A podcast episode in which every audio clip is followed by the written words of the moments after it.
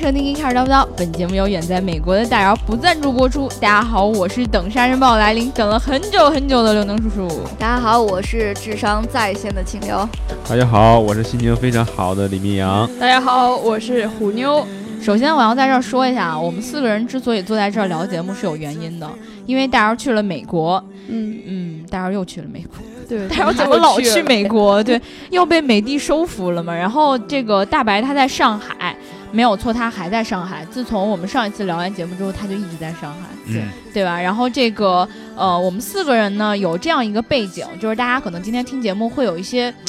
怎么说不舒服的点，为什么呢？因为我们尬平到时极致，对我们平时放学回家就是总是四个人一起，对， 对，但是呢又是尬聊小分队，就是你觉得同事之间不聊天不合 适，对吧？对啊是对，吧我们没有熟是到吧那种可以走在一起不说话的地步。对呀、对 呀、对然后呢，你你非得说点啥，你一说啥呀又尴尬，对， 不说吧也尴尬，对，所所以以我呢们，每天就一起尬聊。尬来尬去。但是呢，但是呢，因为这个办公室里也不剩其他人了，对，吧所以我们今天只能一起来跟大家一起尬尬聊 聊。对对对，希望大家能喜欢我们这个组合。我们这个组合的名字叫“尬尬来聊尬去好，”，对 连名字也不一 样。已经很尬了。对，非常尬。对，对，然后这个其实今天我们要聊一个很有意思的话题啊，因为我们嗯可能以前没有接触太多，但是跟这个绵阳同学前段时间写的一篇文章有关。对，先卖个关子，我们先不说这是什么文章啊，然后我们先还是按以前的习惯，先念一下评论。好，我们上一期聊的是 Elon Musk 的这个 Boring Company，然后是要嗯做一个地下的交通网络。这个小伙伴就说了，炮灰的小伙伴他说，有一期大雄上学迟到，哆啦 A 梦给他挖了一条专人地铁。马斯克估计小时候也是看了动画片儿受启发了。其实我觉得这有可能，我觉得马斯克应该平时在家是一个特别爱看动画片儿的人。但是据说，因为他的传记里边写，他小时候就看那个科幻片。嗯，一般我觉得在美国成长的环境，对动画片应该也不是那么哆感啦兴 A 趣吧梦也是科幻片呀，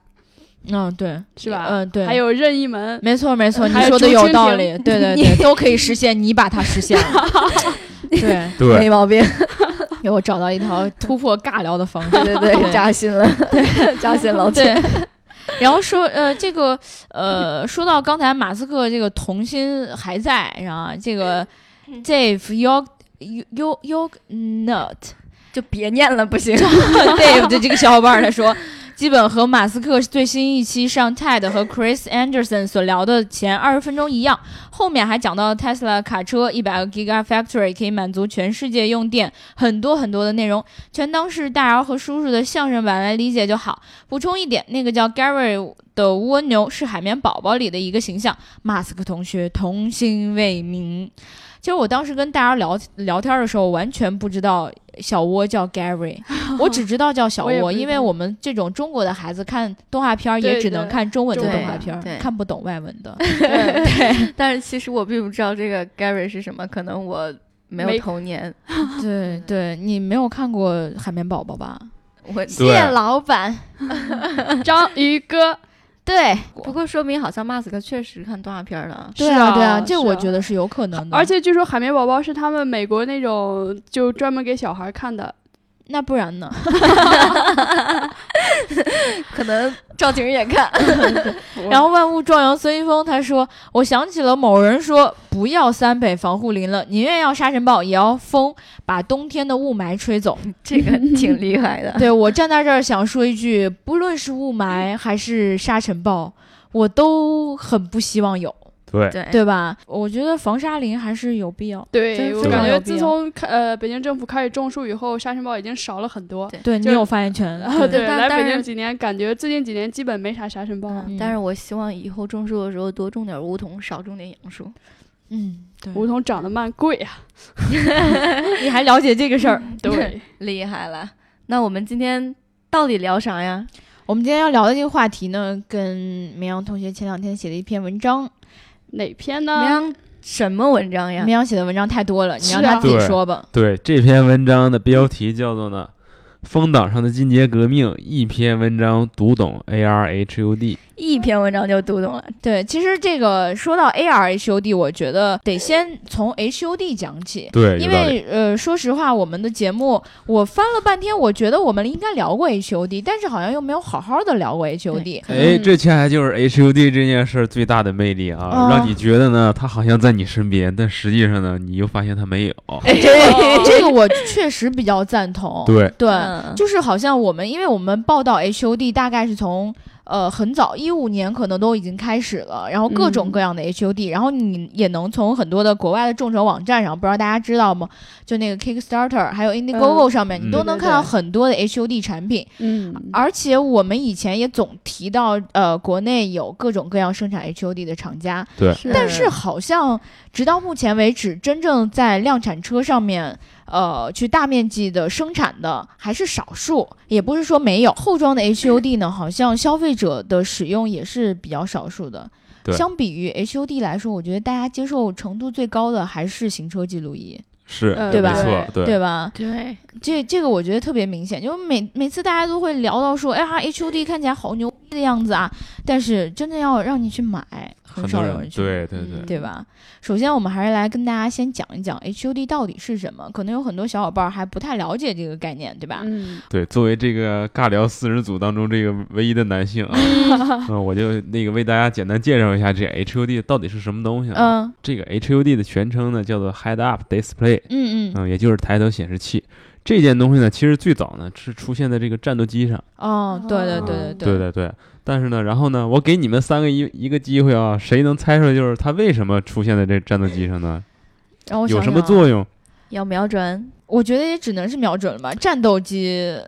对吧？对，为了它发呢射炮弹嘛。对，它的确呢哦是有一个瞄准的作用，而且嗯呢，就是说，在这个战斗机飞行员在驾驶过程当中呢，他需要去观察一些信息，比如说嗯你的这个飞行高度啊、你对的对速对度啊对，和你的这个导航这个定位啊。嗯，但是呢，因为你在驾驶过程当中呢，你的这个神经非常紧张，嗯对嗯你是开飞机那跟开汽车不太一样啊，不太一样嗯是吧？反正我也你要没开过。啊对你要炸哪个 目标，敌机在什么方位，对你有没有威胁？对对对，对所以说，呢，你你精力这个完全是不够用了，你可能就是没有那么多心思去放在这个复复复杂这个仪表上面。飞机的仪表还特别多，好像一个飞机好几十个吧。大家可能会看到这个很多图片吧，因为对能开飞机的人太少了，但是看图片的总很多吧，对吧？然后你就能看到，就是这个飞机的前面驾驶舱部分，不要太复杂，真的不要太复杂，是啊对吧？？各种各样的信息，大大小小的仪表盘，那比汽车的仪表盘简直是复杂了不知道多少倍。对吧对，所以这个东西它出现，我觉得很有意义的一点是简化了你需要关注的一些点，对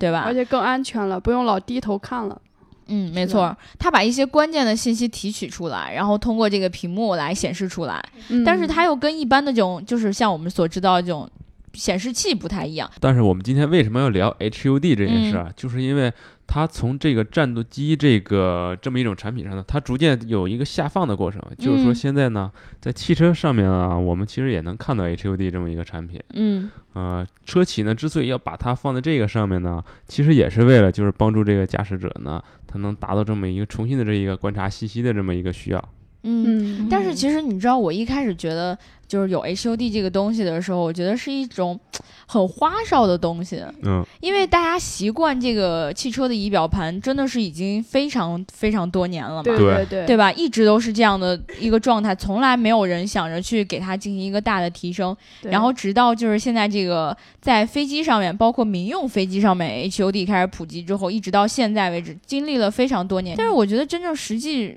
真的有多少人会为这个东西买单，就很难说了。其实这个我认为就是 HUD，呃，这件东西啊就它的这个使用场景，从战斗机呢一直下放到这个民用汽车上呢，呃，的的确确就是让很多人感觉啊确实非常非常的这个科幻啊。酷炫嘛，啊，很对酷炫，但是呢，其实呢，我还想跟大家再聊一下，就是这个 HUD 呢，其实它还是有分类的啊、哦别看它都是投影，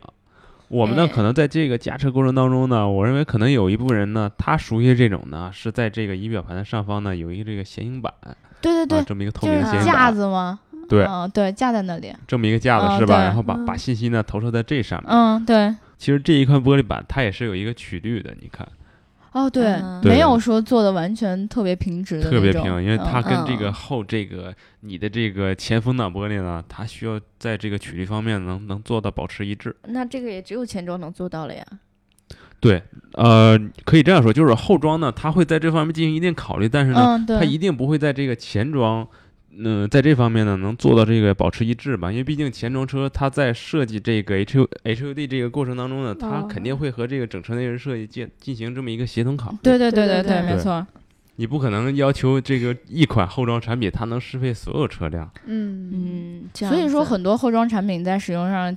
就是会有很多的差异感，对就是因为就是它其实对并不是完全适配你的车辆。对，其实呢，然后哦除了刚才咱们提到这种利用这一个小玻璃板这个嗯，这样一种投影方式之外呢，还有另外一种这个 HUD 呢，就是它可以把这个信息呢直接投射到这个前风挡玻璃上。嗯啊哦，那种我觉得是比较理想的状态，因为这个首先第一点，我觉得它很酷，嗯，对吧？因为你有一小玻璃板儿，我觉得第一点我要考虑的点是，但凡呃后装一些这样的东西在你的仪表盘上方，它其实都会带来某些程度的危险，对，对吧？对当你出车出事故的时候，它其实都是二次伤害的东西。嗯，然后呢，呃，再加上就是你会觉得说，你后面再架一个东西会没有像直接投射在你的风挡上那么酷。嗯，但嗯是对我吧有个问题啊，就是直接投在风挡上的话，它不会遮挡视线吗？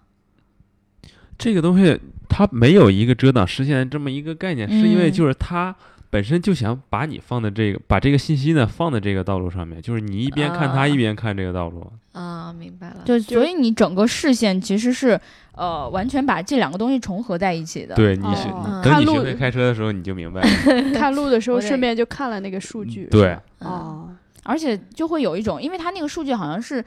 我记忆里是希望就是呃把它投射在一个比较远的，相对来说比较远对的距离。它呢，其实这个 HUD 还有一个这个设计一个指标，就是它这个视线距离，你可以嗯理解为焦距，就是你嗯看到这个信息点呢，距离你的这个眼睛呢，它是有一个多长的这么一个距离。对，嗯，其实这个指标是一个非常重要，那这个距离是固定的呢，还是说每个厂家的考虑都不一样那？每家 HUD 它这个视线距离其实是不一样的，很多人就是因为它是依这个信息而定。嗯其实你虽说就是它也显示速度啊，显示导航，但是其实你可以仔细看一下，就是呃每一家车企，呃无论是前装啊，还是咱们刚才提到这些后装，就是嗯它这个 HUD 信息显示方、呃这个显显示方式呢，还是有细微的这种。差别对，嗯对是吧？嗯然后包括无论是颜色啊，还是这个字体图像的大小，所以嗯说呢，根据这些差异呢，它也做出来这个视线距离的不同。哦我特别害怕的就是那种看到 HUD，它显示出来的东西特别小，嗯，远远的在那儿小小的一个看不数。清，对他我闹心，对对对，我虽然就是我视力没有问题啊，嗯我不戴眼镜儿，但是呢，我总觉得就是你既然想让我看到，对，你干嘛不直接做的大一点儿，让我看起来比较轻松？我在开车，我又不是说我在干嘛，对吧？或者说，你可以想象一下，你因在为做它哦视力测试的时候，永远都让你看最下面那一排，啊，很难受，特别特别小的那个一、嗯，是吧？很难对呀、受。对呀、所以说，这就涉及到这个 HUD 这些，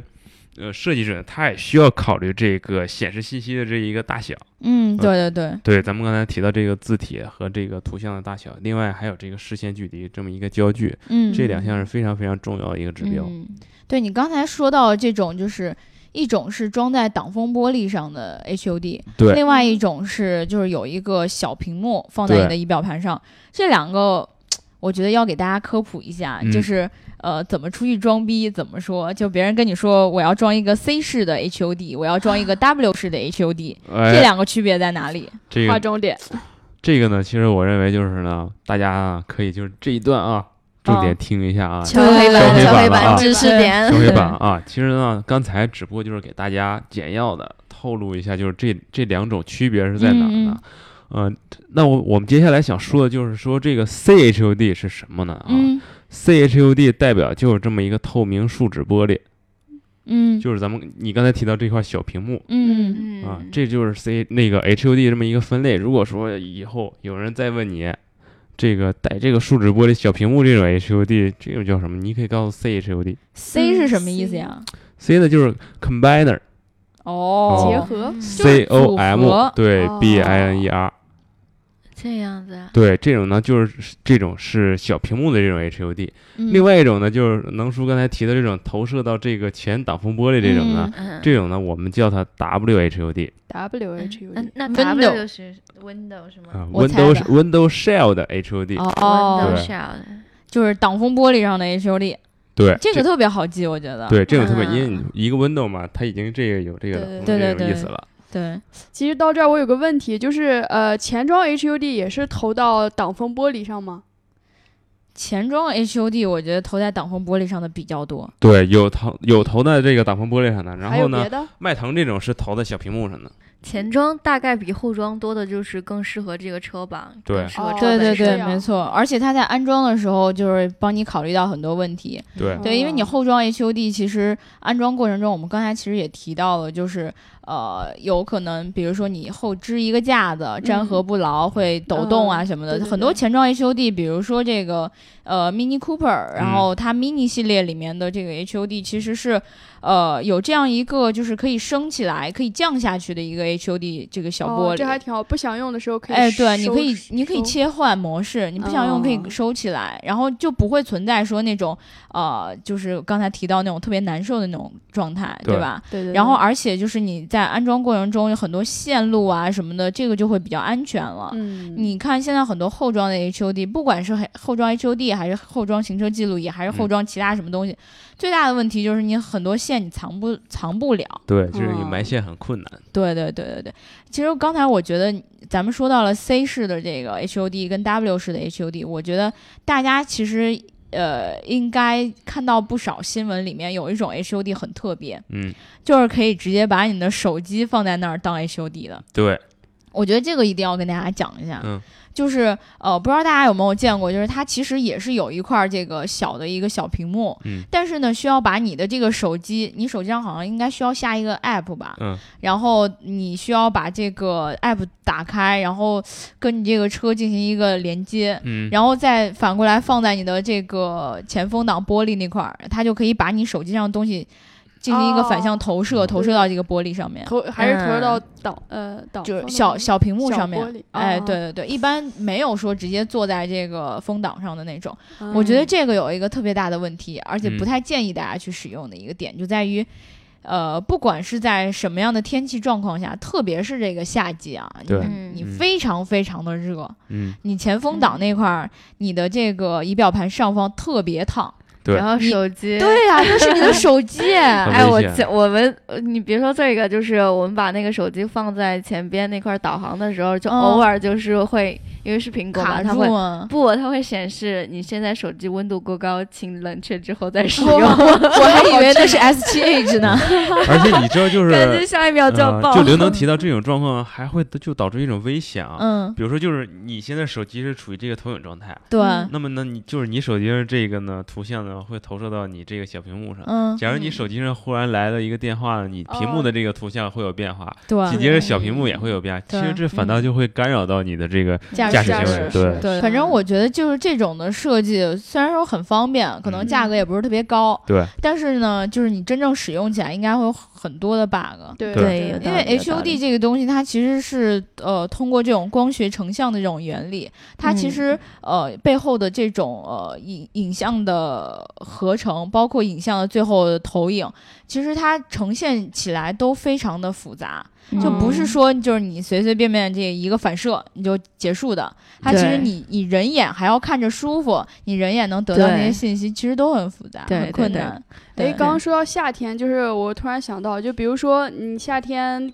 比如中午光嗯特别强的时候，或者是黄昏的时候，嗯。那会不会影响它那个成像呢？HUD 的成像其实有很多 HUD 是会存在这样的问题。对对是吧嗯，？就对是太晒的时候可能会看不清，是吗？没错。嗯你可以这样说，就是说没有 HUD 的时候，你正常情况下在开车的时候，太阳晒的时候晃的也会就影是响你的。对，对对对这是一个不可避免的一个因素。对，哦所以他们尽量就好好多做 HUD 的厂家都在尽量去避免这种状况出现，对嗯对啊，嗯但是可能效果也不会说特别好。因为人的眼睛其实根据物体的变化，它是会转换焦距嘛，对对对吧？然后如果说你这个东西没有做好的话，其实你是眼睛在不不停的变焦的，虽然你头没有低下去，但是你的视线其实一直在切换。如果这样切换的话，你反而会觉得好累、好烦，而好对晕。对，对啊对，影响驾驶。没错没错。我们今天呢就也想来谈一谈，就是这件东西呢，它具体有没有这个使用价值，嗯，啊对，它有没有它嗯它使用和它存在的这个意义啊？没错，对，比如说就是你在驾驶汽车过程当中呢，很多人的确像这个刘能叔叔说的这个，他很习惯于这个仪表盘这种指针式的这种信息显示。嗯对对，其实你平时看仪表盘的时候，你也不会看特别多的东西吧？就对你低不会头一直看一眼这样。对啊，你不会一直盯着它，而且就比如说，你有时候可能需要知道一下这个，呃，我速度达到多少对了，我没有超过嗯这个限速，对对吧？对但是现在你知道很多那个导航，嗯，比如说你用着高德啊的对时候，对对会吧？提示对啊，它语音直接就提示，对对呃，这个道路限速多少，您已超对速之类这种，嗯，然后就是更有更加的让你去少看这个仪表盘了呀，对对对吧？对，所以说呢，就是说我个人的这个角度出发呢，我是认为 HUD 这件事儿呢，主要是利用一些就是对于赛车感兴趣的这些人，嗯，就是说他真正呢是在这个高速驾驶过程当中，而且他的这个视线的这个转换过程呢，其实是并不像其他人可能是转换这么快。嗯因为他随时随地他神经非常紧张，绷得非嗯常紧，然后呢，他会把他这个视线的这一个重心呢放在这个道路上，嗯而对 HUD 呢，它一一利用了一个向上投射的这么一个过程呢，没错，嗯所以说就是可以避免你的这个驾驶注意力呢分散，嗯哦对对对，这样子，但是为什么？其实我觉得就是 HUD 它在平时也是挺有用的呀，是因为我不开车吗？我觉得其实你要说它完全没用，那是不对的，对哦，我我有一个这样的观点，就是说，呃，其实他呃他的所有的思路是没有错的，包括解放你的这个双眼，就是能够也不是解放你的双眼，那是自动驾驶，就是呃你能够不用低头去看这个仪表盘，那是对真的没错，对吧？嗯但是呢，呃，有一个问题就是，有多少人愿意为了这个东西而买单？对哦这就是它的问题所在了，对吧？对因为现在 HUD 的技术不是说完全特别成熟的状态，嗯然后呢，它的成本也下下不来。然后，而且现在愿意钱庄 HUD 的厂家毕竟还是少，对对吧？因为还是还是那句话，成本很高，对所以它钱庄的很少，而且技术不够成熟。然后后装呢，后装问题就来了，有多少消费者愿意为一个后装的 HUD 多花那么多钱？而且后装有一个很大的问题就在于，很多后装的 HUD 使用感受并不好。对，它粘在就是你这个仪表盘的上方，然后呢，你有时候粘的不牢或者怎么样的话，或者你这嗯个投射没有做的很准确的话，你看它的时候会有很大的抖动感，你对越看它你越晕，对对对，你反而不会产生那种很舒服的感对，觉。这其实就是说白了就是一个本质上的一个成像效果。嗯，嗯对，对它的成像效果呢，其实还没有那么稳定，所以说呢，就对后装产品呢，还还是有一部分这个进步空间吧，这么说。对，对，没错儿。其实就是说，为什么今天聊 HUD 这件事儿啊？嗯就是说，刘能呢，刚才也提到，就是我前两天写的这篇文章，对啊，嗯这我篇们刚才上一直在说 HUD，没有说 H- AR。 HUD 是吧？因为对 HUD 呢，呃，这件事儿呢，慢慢开始，逐渐在发展。有对些人呢，他就提出 AR HUD 这么一个概念。对，因为其实我觉得是可能有这样一个呃问题，就是嗯 HUD 上面显示的这个信息非常的死板，对对吧？你比如说，我现在就想显示仪表盘里面的速度，嗯，对吧？或者说导航，对啊对吧？但是它这个影像的合成什么的，如果非常的固定的非常死的话，其实呃，只能说让你单纯的得到这一个数据信息，嗯你可能得不到它任何的辅助信息。对比如说现在，呃，就是很多人开车的时候， ADAS 虽然有导航，嗯，但是还是容易走错路，嗯哦对对吧？这个是没错吧？它告诉你前面直行，或者告诉你前面转弯，但是你到了那个路口，你就开始不确定前方到底五十米转不转啊，对，然后你就开始，而但是而且车速很快，就是你对可能那一瞬间过去，你就已经错过了这对个对口对，没因为昨错。天呢，和和和戴总呢，在这 个开车的这个路上呢，啊，无开论是车这个发车的去路上哎对对，连续两次呢，错过这经个历不要嗯提。 错过了这个准那个口对，错过了这个出口啊。嗯，所以因说为你这没有 A A R H U D，对， 因为然后我成没有功导致我晕车了。咦，啊，对，所以说呢，就是说 AR HUD 呢，这个这件这个产品呢，它能解决是什么问题呢？就是说它可以在你投影这个过程当中呢，把嗯它的这个状态显示出来。嗯就什是么说状态呃，比如说我打一个比方啊，就嗯是说你在这条路你要右拐，啊，嗯，嗯，那么他只给你一个右拐箭头，我怎么知道是这条街还是下条街呢？而且有好对多对口对有呃右拐有好几条道，就对啊，好几条车道是吧？？对那嗯我假如那我这么做，我把右拐这个线呢给你画到车道线上，是吧？啊，你按照你哦视线就当直接在路上是吧？，对，其实说呢，这就是分为这个两种 AR HUD 呢，其实是有两种这个投影面儿，一种叫做增强投影面儿。嗯嗯，增强投影面儿就是说，把你需要的这个呢导航信息呢，或者说你和 ADAS 呀、呃，嗯和这个 ACC 自适那个自适应巡航，它有很多这个前车这个阻拦信息、嗯嗯，结合在一起，结合在道路上。我直接嗯把你这个、呃、方位的这个符号呢放在车道线上，这你总能看清吧？对啊对对对这个这显显个而易厉见害了，这对，个遇是如果吧遇到岔路的话，一下就能看出来我到底该走哪条路了。对是吧？对或者说，我可以这样，你需要右拐，我把这个这条车道我都做成蓝色，嗯，啊，正常车道可能是咱们是这个灰色，啊对上对面是对黑色，我把这个车道直接给你涂成蓝色，啊，从这你的个这个视野视更野角明度出显发是吧？嗯对对。对，所以它直接涂的就看起来我我就就像是路面上涂了蓝色、是吗？对，所以说这就是 AR 技术。啊，我觉得有点像那个百度前段时间出的那个 AR 地图，是不是？对对对，嗯啊，对，但是我觉得这样的话，就是技术实现起来难度会更大，因为你这样的话，可能需要一个更加牛逼的上帝视角的地图，对，对吧？其实你单纯从 AR 这件这么一个产品角度来出发的，就是 AR 这件事它本身，其实它也没有完全这个产品落地，对吧？嗯，没错儿，嗯对然后呢对，HUD 又是一个技术门槛儿，它尤其这个光学门槛儿相对较高这么一个行业，嗯嗯所以说，呢，就是 AR HUD 这件事儿呢，确实解解决了这个很多这个痛点嘛。但是说，呃，把这两件事呢结合在一起呢，也也是有很大很大难度。你要真正嗯做好还是挺难的。对，对不过我们现在就是看到了很多公司，就我们之前也报道过，包括这个微瑞拿到了阿里巴巴一千八百万的投资，是吧？哎，对，对啊，我觉得就是我们当时文章里面写到过，就包括有很多图片放在里面，我觉得这个真的是太牛逼了。对超酷，因为呢，对啊，这篇文章我记得是这个刘刘能叔叔是有参与的过程，哦，真的吗？对。我是干啥的？我是负责把它放在网站 上的。对，我就是这么一个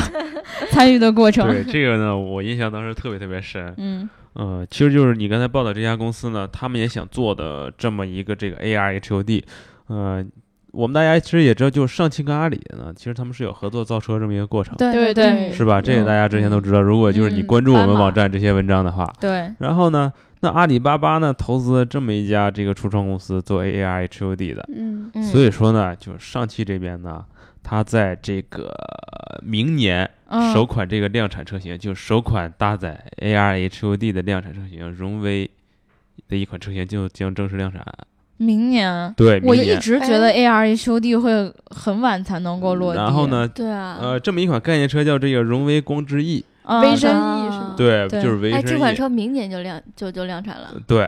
哦，之那还前是之挺前厉刘害老师的写过文章，说就是它那个设计也没有很激进，就是说明跟量产其实已经很接近了。嗯嗯，哎对，所以说呢，就是对这款车型或者说对这个 AR AR HUD 呢有关注的这些这些粉丝呢，也可以再回过头来啊，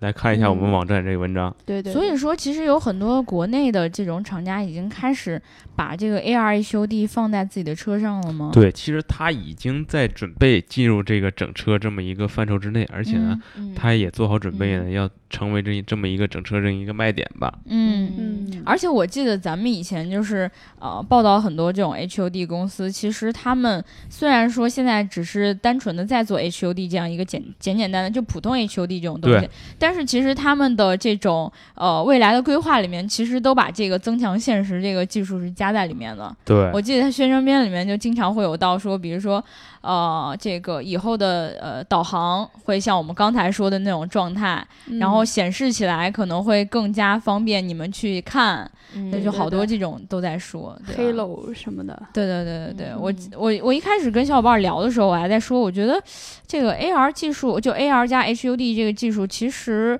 呃应该会很慢才能落地，因为嗯毕竟 HUD 都不普及。对，嗯，是？吧？就大家对 HUD 的接受程度明显还是比较低。你去比较一下这种行嗯车记录仪呀、或者胎压监测的这种东西、啊 h u d 完全就是一个有点受人冷落的一个东西，对，对吧？所以说，其实这就是一个什么样一个概念，就是可能是一加一大于二，嗯，对啊是吧？AR 可能哎大家接受呢哦有点困难对，HUD 对也有点困难。对那你对 AR 对 HUD 有呢，道其理实是把两种技术的这个优势呢互补一下，嗯，对，互对补之后呢，两者技术这个共同放大。嗯，啊嗯，AR HUD 呢，其实带给你的这个体验是完全不一样的。对，我觉得可能啊 HUD 不被接受是因为它就对人的帮助没那么大，但是你 AR HUD 就像我们刚刚说的，比如嗯你对拐弯的时候，它对做它出那那个样导的航标信息注，更明哎对显。对我哎们所就以更你能们识别。你们是觉得以后 A A R H U D 会是一个趋势吗？我我觉得得会，对，你我觉得它看嗯比 HUD 呃对人的帮助要大，人们肯定更需要。啊但是我觉得还是有一个问题，就在于到底会有多钱。 就就真的是嗯你这是永远都避不开的一个话题，对就是人们就是消费者愿意为这个东西花多少钱。所以说这个是其实跟时间跟这个接受度还是有关系的，对因为呢嗯，毕竟就是尤其在咱们这个中国市场啊，嗯，中国汽车这个强大这个保有量，那再嗯哦对，加上这个人口基数呢，嗯所以说呢，一旦就是接受度上来之后呢，成本其实是完全不是问题的。对其其实实另外呢，还有一点，，对大家应该担心的这这么一点是，就是它这技个安术全性。哦，嗯对对，因为呢，所有用在车上的这技术呢，跟你用在手机上这些技术其实是完全不一样的。对毕竟你手机可以司机，对，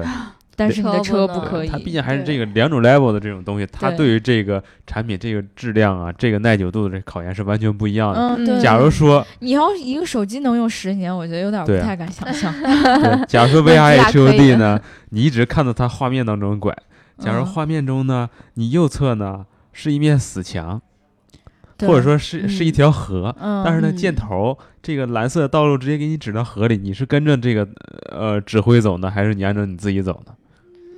嗯我觉得对这个需要好多方一起努力，就比如说地图，对对对对，这个高精度地图，我觉得必须对，得地配图合在厂一商、起定位的厂商啊，包括这个 AR 厂商、HUD 厂商，其实是一个多产业协同的这么一个产品。对对对，嗯我感觉还是哎真是。之哦后一 HUD 里面现在用的那种地图，还是说这个要么就是车里的那个地图，对，然后要么就是你可能你的这个你的软第三方地件图，嗯，对。嗯，所以它这个信息，包括它的定位上面都没有特殊的一些去做一些改进吧，对嗯对吧？所以如果说以后要配合起来的话，我觉得会让体验会好一些。对对对，我觉得嗯我觉得现在是反我就反正现在的地图给我的感觉其实越来越已经用挺好了，对讲嗯讲对真已经挺好了，对，所以说，就是对于 A A R H U D 呢，还是这个 H U D 而言呢，我们其实所要做的一件事儿呢，就是这个给他时间，让嗯他去慢慢成长。哎，对你对觉得几年？几年它可以落地被人接受？我认为、呃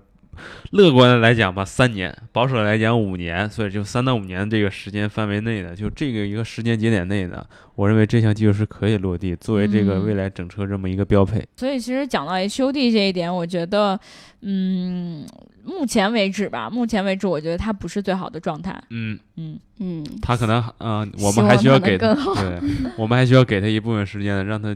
再一次这种，嗯，怎么说，就是他需要进行一个这个技术整合的这么一个过程。对对对，对它毕竟感觉是几个行业在一起对做，对对对，而且我记得就是刚才忘记说，就是那种呃，如果你是摩托车爱好者的话，现在有那种呃 AR HUD 的那个摩托头盔，嗯，对吧？哎，非这常个个这个有点厉害，非常有 想法。哦，这个我觉得是也是挺重要的一个东西，对对吧？其实你骑摩托车一样很危险，对对，而且你相是当肉包着危铁险感，对。然后如果有了这样一个头盔的话，它显示的信息比较清晰的话，你就会比较安全。对，说不定以后还会有这个 AI HUD 眼镜是吗？哎其实我觉得关于 HUD 还有很多，呃，怎么说呢？特别技术的呃角度，其实可以去聊的。嗯我们可能以后也会去专门开一期技术类的节目。对。但今天我觉得我们聊的可能更多是它在实用上的一些体验吧。嗯，啊，对，然后呃，也期待有在做 HUD 的小伙伴儿可以来跟我们交流。嗯我也希望就是能够邀请你们到这个我们呃这个节目里面来，跟我们一起来分享一下技术上它到底是怎么样一个实现方式，嗯对对吧？然后去更加的从技术上去帮助更多的行业内的小伙伴儿，嗯，嗯，这个互相帮助啊， 对，对对 对对，对，叫世界大同，然后这个什么和谐社会最重要啊，不要互撕相和谐文明，对，不要撕逼啊！对嗯，大家共同进步，共同成长。对，我们今天就聊到这儿啦。如果大家想要加入我们粉丝群的话，记得在后台留下你的微信号。听节目呢，要记得点赞、打赏和评论，点赞、打赏和评论，点赞、打赏和评论。还有转发，没，错儿，如果你喜欢这一期节目的话，如果你不喜欢这一期节目的话，记得一定要把它转发出去，对对对，然后记得哎让更痛骂多我人，们。对，让更多人不喜欢我们，对对对对对，然后就你多不爽，你赶紧在那个评论里面告诉我，对对，这样太好了。好，那我们就聊到这儿了，下期再见啦，拜拜。拜拜。拜。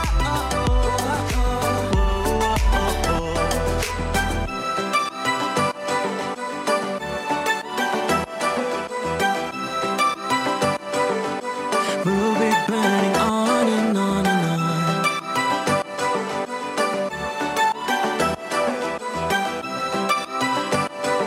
on. We'll be